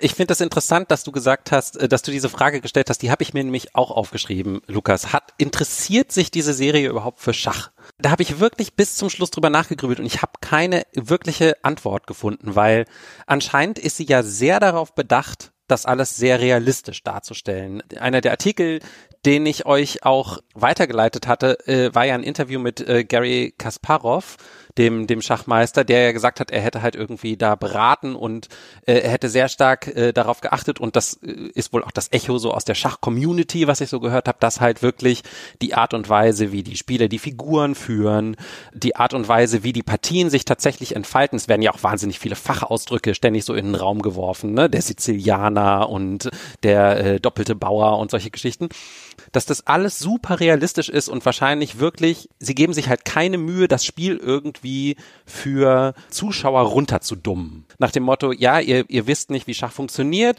wir erklären euch jetzt eben mal, mal genau, worum es geht und es geht jetzt nur darum, dass sie, so wird das ja gerne in Sportfilmen oder in anderen Sachen, wo es so um Disziplinen geht, dass es dann so auf eine Sache reduziert wird. Ne? Die Figur darf diesen einen Fehler nicht machen, denn wenn es die, wenn sie diesen Fehler macht, dann verliert sie und dann warten immer nur alle darauf, ob sie diesen Fehler macht oder nicht. Ich fände das eine interessante Herangehensweise, dass man einfach sagt, dieses Spiel ist so komplex, wir zeigen es euch einfach gar nicht, aber wenn ihr hingucken würdet, die Details stimmen immer tatsächlich frage ich mich, liegt es daran, dass man irgendwas ausdrücken will über Schach, dass es halt, dass man halt sagen will, das Spiel ist so komplex, es, es bringt nichts, das ähm, irgendwie erklären zu wollen. Und des, stattdessen geht es irgendwie um die Psychologie der Figuren und die ist halt dann nur nicht besonders gut aufgelöst. Na, ich glaube, das ist so ein ganz typischer Zugang. Man traut das seinem Publikum nicht zu, sagt aber, hey, hier diese melodramatischen Herzschmerzmomente, die könnt ihr aber verstehen, das ist euch nah. Keine Sorge, wir belästigen euch nicht mit diesem Nerdquatsch. Und ich glaube, gerade dieses spezifische, das idiosynkratische, das dann nur dieses Sujet tatsächlich bieten würde, das wäre ja das, an dem sich ein Film in Form und Inhalt abarbeiten sollte. Das würde ich jetzt einfach mal so zuschreiben. Und ich glaube, diese Präzision, die dann aber in alles hereingetragen wird. Das ist für die Metarezeption. Das ist, damit man genau solche Artikel schreiben kann, in denen dann Gary Kasparov erklärt, dass das ja alles sehr genau war und dass irgendwie ein paar Fans von außen dann sagen können, ja, das ist alles richtig dargestellt in YouTube-Videos, weil wir irgendwie so eine merkwürdige Kultur haben, gerade bei Filmen, die außen rumgeht und hier die Fakten dann immer wieder überprüft. Es gibt ja eigene Podcasts, die, was weiß ich, Adaptionen mit dem historischen Vorbild abgleichen. Das halte ich alles für Unsinn. Ich glaube, da brauchen wir wirklich dringend Werner Herzog, der uns sagt, nein, äh, Fakten sind komplett egal. Und ich glaube, den Machern hier sind diese Fakten auch so weit egal, wo sie nicht halt angreifbar werden oder wo sie nicht in der Rezeption stattfinden halt. Aber leider sind sie ihnen auch filmisch komplett egal, weil stell dir mal vor, wie schön zum Beispiel Sebastian Schipper das inszeniert hätte, ja. Wenn ich mich dran erinnere, wie da das Kickerspiel, ein absolute Giganten gezeigt wird und wie langweilig hier das Schachspiel halt dann halt ist, das ist schon sehr, sehr traurig. Krass, wie ihr abhatet. Also, ich will mal eine Lanze brechen für die Serie. Ich sehe, ihr konsumiert nicht viele Sportanime. Das möchte ich euch natürlich nicht vorwerfen. Das kann ich verstehen, denn es ist ein Genre für sich. Und ich glaube, Queen's Gambit als Anime hätte auch richtig krass gut funktioniert. Und es hat mich auch oft an so Sportanime erinnert. Es gibt äh, den, ein bisschen peinlich, dass ich jetzt vergessen habe, wie der äh, Volleyball-Anime heißt. Mila Superstar. Nee, Mila Superstar, genau, Nein. ja. Das fiel mir jetzt auch gerade ein. Haikyuu, meine ich. Haikyuu. Ach, es gibt zwei? Du, Haikyuu ist super beliebt. Wahrscheinlich gibt's 50. Oder es geht um hier Yuri on Ice, der äh, wundervolle Eiskunstlauf-Anime. Es gibt viele dieser Art. Nur hier in Kulturindustrie werden Netflix-Serien mit Anime verglichen. Aber dieses Genre wurde hier gut bedient. Also ihr könnt mir doch nicht sagen, dass ihr tatsächlich gewollt hättet, dass wir 90 Minuten lang eine Schachpartie sehen. Natürlich braucht man das drumrum. Und wie es auch oft bei diesen Sportanime oder generell bei diesen Sportfilmen, sage ich jetzt mal, oder Sportserien geht, geht es nicht nur um den Sport an sich, sondern es geht um die Reise, die man anhand dieses Sports charakterlich macht und freundschaftlich. Denn ja, ihr hatet jetzt viel, dass es alles super äh, flach war zum Teil. Tatsächlich hätte man einiges ein bisschen tiefgründiger vielleicht noch ausarbeiten können, dafür, dass es für eine Miniserie meines Erachtens nach relativ lang war und die Serie, äh, die Folgen manchmal auch relativ langatmig. Aber ich finde, was die Serie ausnahmsweise mal gut gemacht hat, ist, dass sie sehr oft dieses Show Don't Tell gemacht hat. Ich finde, ja, viele Sachen waren sehr offensichtlich. Das heißt, man hätte jetzt vielleicht nicht das äh, so ganz doll den allen auf die Stirn schreiben müssen, aber Gefühle Und Hintergrunddinge, die abliefen, also dass dieser äh, Adoptivvater die Adoptivmutter verlassen hat und beispielsweise die Adoptivmutter sagt, ja, du darfst Schach spielen, aber versprich mir, dass du niemals nach Denver gehst. Also was halt dafür steht mit, versprich mir, dass du mich niemals verlässt, also dass du mich nicht dabei vergisst. Oder diese Beziehung, die sich zwischen der Adoptivmutter und Harmon quasi, äh, Beth Harmon anbandelt. Dann dieses Ding zwischen reine Logik, also dass Schach ja auf dieses alles einfach nur denken, maschinell Spiel auf der einen Seite ist, aber dass hier auch gezeigt wurde, na, da gehört auch Leidenschaft zu. Also du musst dich auch für dein, für dein Schachspielen interessieren. Man muss in das Herz der Karten glauben. Exakt. Du weißt, was ich meine. Man muss an das Herz der Karten glauben, äh, Zitat Yu-Gi-Oh!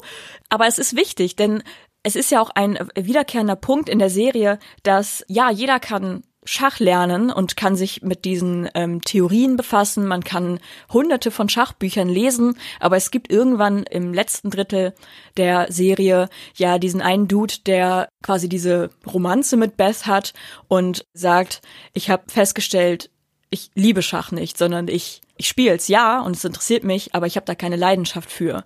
Wo ich mir denke, ja, fair enough, denn es wird halt gezeigt, es gibt diese diese Prodigies, die, diese Child Prodigies, was ja Beth im weitesten Sinne auch ist, oder die wie es in der Serie natürlich salopp äh, gesagt wird, die Russen, die einfach generell krasse Maschinen sind und alles weghauen, was es gibt, äh, was Schach angeht. Und es gibt jetzt Beth, die oft einfach intuitiv spielt und was sie auch oft halt von den logischen oder den pragmatischen Schachmenschen vorgeworfen wird, dass sie manchmal einfach nur aus Bauchgefühl handelt. Und dass eben diese Verbindung davon nötig ist für dieses sehr in Anführungszeichen trockene Spiel. Und natürlich, das sind alles Dinge, die, wo man die Augen verdrehen kann und wo man sich denken kann, oh ja, das hatten wir jetzt schon tausendmal. Aber ich finde trotzdem hat die Serie es geschafft, dass ich mich plötzlich für Schach interessiert habe. Also ich habe kurz überlegt, soll ich jetzt auch Schach spielen? ist genauso wie wenn ich ein Volleyball-Anime schaue und mir denke, krass, alter, Volleyball, so ein krasser Sport. Natürlich wird das alles super dramatisch dargestellt und auch diese diese Schachmoves und so. Und ich habe mich natürlich auch oft gefragt, so, okay, wie oft wollen sie jetzt denn noch Spielfiguren zeigen, die über das Brett äh, schlittern, entweder in ihrem Kopf oder auf dem echten Brett. Aber ich fand die, die Vibes in der Serie gut. Äh, ich fand die Ästhetik gut. Und ich hätte gern die Frisur von Beth Harmon, aber ich muss leider feststellen, wahrscheinlich steht sie nur Anja Taylor-Joy ist die einzige Person, der diese Frisur steht. Und ich finde es faszinierend, dass diese Serie so random Erfolg bekommen hat. Ich habe die Serie natürlich auch äh, aufgrund von Netflix aggressiver Marketingstrategie gesehen. Also das heißt für mich, ich mache Netflix auf und das erste, was ich sehe, sind die unfassbar riesigen Augen von Anya Taylor Joy. Was jetzt nicht das Schlimmste ist, aber ich habe mir die ganze Zeit so gedacht, wa warum geht's in der Serie? Ich habe überhaupt keine Ahnung. Sie hat äh, sie hat an ihrem Mund leidenschaftlich wird da hier ein, eine Schachfigur rangehalten und so. Das hat mich alles nicht gecatcht, aber ein Satz meines Arbeitskollegen wie drogenabhängige Schachspielerin ähm, hat da dann gereicht, dass ich mir dachte, ja, das ist eine interessante Prämisse und habe mir das angeschaut. Eine Sache, die es definitiv auch noch ausgemacht hat und das möchte ich auch noch mal positiv hervorheben, ist, denke ich mal schon auch, dass die Serie schon schick aussieht. Ne? Also habt ihr gesehen, wer da Szenenbildner war? Uli Hanisch, Tom Tick war Szenenbildner und ich finde, sie haben schon schicke Locations einfach gefunden. Also ich finde es jetzt natürlich immer extra lustig, weil es halt viel in Berlin gedreht wurde und dann kann man immer so ein bisschen Location-Spotting machen. Mir fiel es auf, als sie dann im Zoo saß, weil in diesem Zoo bin ich sehr häufig. Aber ich finde schon, dass sie da, da haben sie schöne Orte gefunden, um das Ganze irgendwie so in Szene zu setzen und die auch ganz nett ausgeleuchtet. Also vielleicht gucke ich ja zu wenig Schrott, aber ich fand das künstlich und hässlich und ekelhaft. Also was war denn daran schön oder irgendwie annehmbar? Das war dann auch noch alles schrecklich inszeniert. Natürlich ist Russland dunkel und grau und symmetrisch und, und die Freundschaft hat irgendwie vage Pastellfarben und so. Und, und wenn irgendwie einem visuell nichts mehr einfällt, dann laufen so ein paar Schachfiguren über die Decke. Wollt ihr mich flachsen? Vielleicht sind wir nicht so anspruchsvoll wie du. Was, was, Willst du lieber einen vierstündigen schwarz russischen Schwarz-Weiß-Film, der auch durch Müll und äh, Mittelalter. Die Antwort lautet ja, also, Ja, natürlich. Ja, anscheinend. Nein, also ich habe allein schon mal ein Fable für Fashion aus dieser Zeit. Weniger vielleicht Frauenfashion, aber ich fand die, die Looks fand ich einfach on fire. Nein, also ich fand's in Ordnung. Also ich muss auch sagen, ich habe vielleicht auch so die ein oder andere Träne verdrückt, in der letzten Folge. Äh, ich bin auch einfach, ich bin simpel, was das angeht. Ich, Tearjerker funktionieren oft bei mir, aber ich fand die Serie unterhaltsam. Ich würde jetzt nicht sagen, das ist meine Lieblingsserie des Jahres und des Jahrhunderts, das auf keinen Fall. Aber ich finde, für das, was sie ist, ist sie gut und ich habe mich unterhalten gefühlt. Und ja, es Tearjerker haben mich bekommen.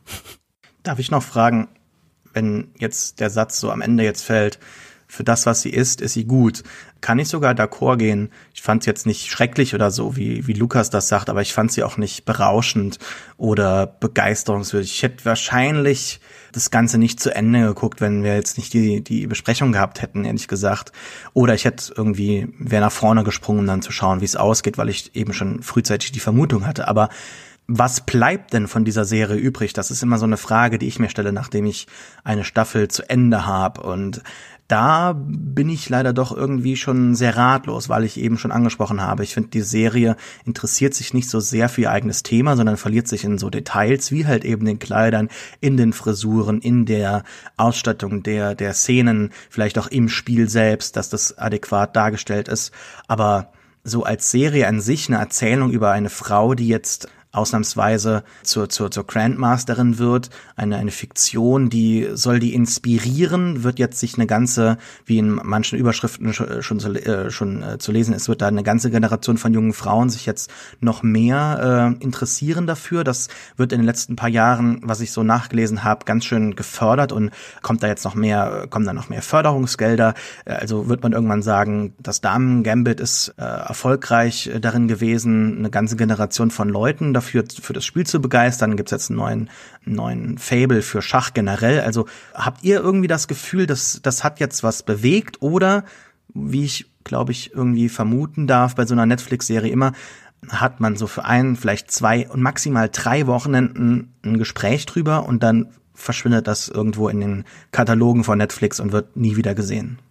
Also ich glaube auch viele Schachspielerinnen haben schon die Serie so eingeschätzt, dass sie dafür sorgen könnte, dass es viele neue Schachspielerinnen gibt, also dass es, äh, dass es Interesse wecken kann. Und das kann ich mir gut vorstellen. Also ich würde sagen, das ist auch nicht schwierig. Also wie gesagt, ich kann mich auch bei einem Sport, also für, bei einem Volleyball-Anime plötzlich extrem für Volleyball interessieren. Also wie lange dieses Interesse hält, ist natürlich immer im eigenen Ermessen. Ich habe jetzt mir kein Schachbrett geholt natürlich und habe auch gerade mal kurz nebenbei recherchiert. Es gibt noch kein Schachanime und safe, wenn die The Queen's Gambit als Anime raushauen, ich schwöre, das wird ein Hit es ist so. Wenn die das noch richtig mit dramatischer Musik und die, die Schachfiguren fallen dramatisch auf den, auf das Schachbrett, das kann ich mir gut vorstellen. Also, ja, als dieses Genre, also Sportanime, nur halt jetzt als äh, mit echten Menschen, funktioniert es ganz gut. Ich kann eine Sache sagen, die bei mir definitiv hängen geblieben ist. Und zwar, ich spiele ja Magic the Gathering das fand ich irgendwie einfach nur total lustig, weil vor allen Dingen in diesen frühen Szenen, wo man sieht, wie sie in so lokalen Meisterschaften und sowas spielt, da konnte ich einfach genau sehen, wo sich Magic äh, seine Modi abgeguckt hat. Also ein Magic-Turnier läuft nach wie vor heute exakt genauso ab, wie diese Schachturniere in diesem Film in den 50er Jahren. Man muss auch irgendwo sich anmelden und dann kriegt man so einen Papierzettel und da muss man dann hinterher den einen Namen umkreisen, von dem der gewonnen hat und dann gibt's so Feature-Matches in so einer abgesonderten ähm, Area, wo alle Leute so drumrum stehen und es gibt so eine gewisse Etikette, an die man sich zu halten hat und so und wann man aufgibt und sowas. Und das fand ich einfach äh, nur total spannend zu sehen, dass sich dieses dieses sehr neue, äh, sehr kommerzielle Spiel, das natürlich auch irgendwo gerne Schach wäre, aber äh, das natürlich überhaupt nicht ist, wo sich das sozusagen so sein seinen Modus abgeguckt hat. Das fand ich spannend zu sehen. Und alle anderen, die vielleicht jetzt noch nicht überzeugt sind, warten auf die Anime-Schachserie. Und wie immer haben wir am Ende noch persönliche Empfehlungen von jedem von uns. Ich äh, würde mich jetzt einfach mal vordrängeln und anfangen. Ich habe mir gedacht, wenn wir schon einen nicht so überzeugenden Roman von Don DeLillo besprechen, dann empfehle ich vielleicht einen anderen. Und weil ich gerade für einen anderen Podcast äh, über David Cronenberg viel gearbeitet und recherchiert habe, möchte ich gerne Cosmopolis von Don DeLillo von 2003 empfehlen, der auf ganz erstaunliche Weise gegenwärtig und ich würde sagen fast prophetisch eigentlich sogar ist, denn er deutet zum Beispiel alles, was mit Occupy Wall Street oder so im kommenden passiert ist, schon an. Es ist die Geschichte von Eric, einem 28-jährigen, naja, Spekulanten, wir wissen es nicht genau. Er fährt in einer schallisolierten, fast gänzlich von der Welt abgetrennten Limousine durch New York. Der Präsident ist in der Stadt, er verliert sein ganzes Geld, er trifft auf verschiedene Menschen. Die meisten davon sind Mitarbeiter von ihm. Alle sprechen auf komische Weise so ähnlich wie er. Er setzt sich so in der Welt fort, überall, hat seine Finger in allem drin, aber er möchte eigentlich nur eins, einen Haarschnitt. Und parallel dazu bekommen wir die Geschichte eines Mannes erzählt, der an seiner Welt, an ihm, an dem, was er jeden Tag tut, ohne darüber nachzudenken, spekulieren, Wertgeschäfte abschließen, einem, der darunter leidet, der seine Existenz daran verloren hat wieder. Und so steuern zwei Menschen einen Tag lang aufeinander zu. Der Roman ist sprachlich überzeugender und arbeitet sicher auch manchmal mit einem etwas kühlen klinischen Stil, aber hier passt es besser, weil die Welt, die wir beschrieben bekommen, auch eine detachierte, eine kalte, eine interessenlose fast stellenweise ist. Und ich glaube, den kann ich jedem ans Herz legen. Cosmopolis von Don DeLillo ist in verschiedenen Verlagen in verschiedener Form erschienen und auch die Adaption von David Cronenberg sehr sehenswert. Michaela, was äh, hast du heute dabei? Ich habe in letzter Zeit viel gearbeitet, deswegen nichts Neues konsumiert, äh, außer für diesen Podcast, wo ich mir denken könnte, ich habe jetzt den, neu, den neuesten, coolsten, heißten Scheiß oder den äh, alten, coolen, alten Scheiß. Was ich aber geschaut habe nochmal und was so ein bisschen so eine Art Wohlfühlfilm für mich ist, also so ein Film, den ich einmal im Jahr schaue, ist der Film The Hours. Ich glaube, ich möchte nicht wissen, was Lukas von diesem Film hält. Wahrscheinlich nicht viel oder halt großen Abstand, aber das ist ein Film von 2002 von Stephen Daldry. Und der Film ist so, es geht um Virginia Woolf im weitesten Sinne. Und der Film zeigt einen Tag in drei verschiedenen Jahren, einmal in 1923, einmal in 1951 und in 2001 und dann ja ist es so eine Art episodenartiger Film und äh, baut quasi die Leben dieser drei Frauen, also eine davon halt auch Virginia Woolf, zeigt, wie sie so ein bisschen miteinander zusammenhängen oder wie sie, wie sich diese Geschichte weiterspannt. So, also der Film hat erstmal äh, großes Staraufkommen. Meryl Streep, Julian Moore, Nicole Kidman, Ed Harris, Tony Collette, Claire Danes. Wirklich halb Hollywood spielt einfach in diesem Film mit quasi. Und für mich ist es, wie gesagt, ein Wohlfühlfilm. Den empfehle ich euch. Ja, es ist, es ist nichts Hochtrabendes, aber ich schaue den Film gerne, ich mag ihn gerne, ich denke sehr oft an diesen Film und an die Szenen, die es darin gibt. Schaut ihn euch vielleicht an. Vielleicht habt ihr ihn schon gesehen, schaut ihn euch nochmal an oder weiß ich nicht. Ich finde ihn gut. Ich schaue ihn einmal im Jahr mindestens. Na, ich lese sehr gern Virginia Woolf, also ich schaue bis zum nächsten Mal mal rein und berichte dann, wie ich ihn finde, okay? Oh, alles klar. Sascha. Ich möchte ein Album empfehlen von Orchid Mantis. Orchid Mantis ist ein Künstler aus so dem Nordwesten der USA, Seattle, die Region, wo sehr viel Indie, Dream Pop herkommt und der fällt da auch so mit seinem sehr starken Gitarrensound in diese Sparte rein. Das neue Album ist, glaube ich, jetzt das dritte Werk, das er veröffentlicht hat in wenigen kurzen Jahren und mir gefällt das neue ganz besonders gut. Ähnlich wie bei Fleet Foxes würdet ihr wahrscheinlich auch sagen, dass es nicht so jetzt so Standout-Songs hat, sondern dass es alles sich so ein bisschen gleich anhört, aber das ist auch in gewisser Weise das, was mir bei diesem Album sehr gefällt. Also Orchid Mantis macht immer so dreamy Gitarrensounds und instrumentelle Segmente in seinen Songs, die sich so anfühlen, als würde man gerade so noch aus dem Schlaf erwachen, also so, so between sleeping and waking. Und thematisch handelt das Ganze so ein bisschen von zunächst auf der ersten Hälfte über so Zusammenbrüche ähm, von, von Welten, also eine Beziehung geht zu Ende oder man, man schließt das Studium ab und geht dann zurück nach Hause, weil man keinen Job findet und so weiter. Also über das Ende von gewissen Sachen. Und dann das zwei, die zweite Hälfte des Albums hat sehr viel instrumentelle Parts in den Songs und fühlt sich halt wirklich auch so an, wie als würden wir uns gerade nur in so einer Übergangsphase zu was Größerem halt befinden. Und dann am Ende geht's meistens zu einem wirklich sehr tollen Crescendo hin und ich, ich hoffe, dass das irgendwie so sinnhaft für die Corona-Phase gerade steht, weil so sagt äh, der Künstler, ist, so ist es inspiriert. Also äh, es ist eine Übergangsphase und am Ende des Albums gibt's gibt's eine große Party und ich hoffe, dass wir auch demnächst äh, nach der Impfung große Party feiern können. Kulturindustrie live. Okay. Alex, äh, was ist dein Beitrag zur großen Party, die dieser Podcast darstellt? Oh, es geht tatsächlich auch im weitesten Sinne um eine Party. Und zwar geht es um den Film Das Fest von Thomas Winterberg. Ähm, kennt ihr den alle? Mhm.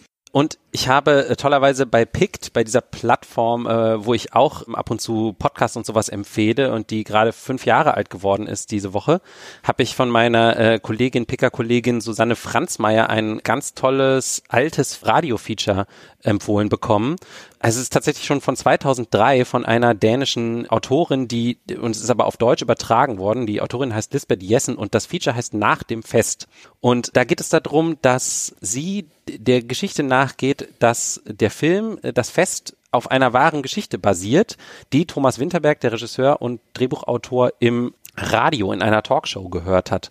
Und sie äh, findet äh, denjenigen, der diese Geschichte erzählt hat, damals in der Talkshow und bringt den mit dem Regisseur zusammen. Und die haben sich nie getroffen, weil Winterberg aus Copyright-Gründen und weil er sich darauf nicht einlassen wollte, sozusagen nie äh, gesagt hat, dass er das äh, adaptiert hat und das nur später erzählt hat mal, als der Film schon sehr erfolgreich war. Und es gibt auch noch einen ganz krassen Twist am Ende dieses Features, der das Ganze noch, noch mal völlig, also ich wusste nicht mal, dass der Film auf, auf einer wahren Geschichte basiert und dann kommt halt halt am Ende nochmal so ein ganz wirrer Dreh in die ganze Geschichte. Und das kann man auf jeden Fall sehr gut mal sich anhören und äh, ist auch preisgekrönt und so weiter und ist jetzt halt gerade wieder irgendwie in einer, ähm, in der Mediathek äh, von der ARD zu hören.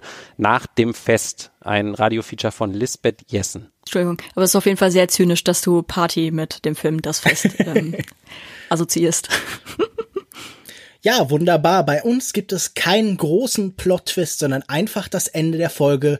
Das war die zweite neue Folge Kulturindustrie, die Episode Nummer 22. Die nächste ist dann unsere Jahresendfolge im Dezember. Wir empfehlen Kulturprodukte aus dem vergangenen Jahr. Man kann nur sagen, wir freuen uns immer über Feedback jeder Art, zum Beispiel über Twitter at Kultindustrie, aber auch an unsere persönlichen Twitter-Accounts at Reeft für Sascha, at Mihatori für Michaela, at Alex Matzkeit für Alex und at Kinomensch für mich. Wir freuen uns natürlich auch sehr, wenn ihr uns weiterempfehlt, entweder ganz persönlich von Angesicht zu anderen Angesicht, äh, einfach Freunden. Mit Maske. Äh, äh, na, natürlich, äh, mit Masken Angesicht maskiertes, zu Maskiertes Angesicht zu Angesicht.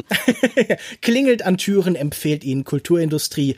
Wenn das nicht drin ist, dann vielleicht einfach fünf Sterne Bewertungen oder Kritiken auf allen üblichen Plattformen, Apple Podcast, in der Podcast-App eures Vertrauen und folgt uns vielleicht auch auf Spotify. Wir haben jetzt gar nicht festgelegt, wer das letzte Wort der Woche hat. Möchte jemand? Ich hätte eins. Alex, bitte. Michaela, du magst doch den Song All Star von Smash Mouth, ne? Yes! Ich habe neulich ein wahnsinnig interessantes Faktoid äh, darüber erfahren. Und zwar, der Refrain hat die gleichen Akkorde wie das James Bond-Thema. Musste mal rein. Der, der Song wird immer besser. Er wird immer besser. Wow.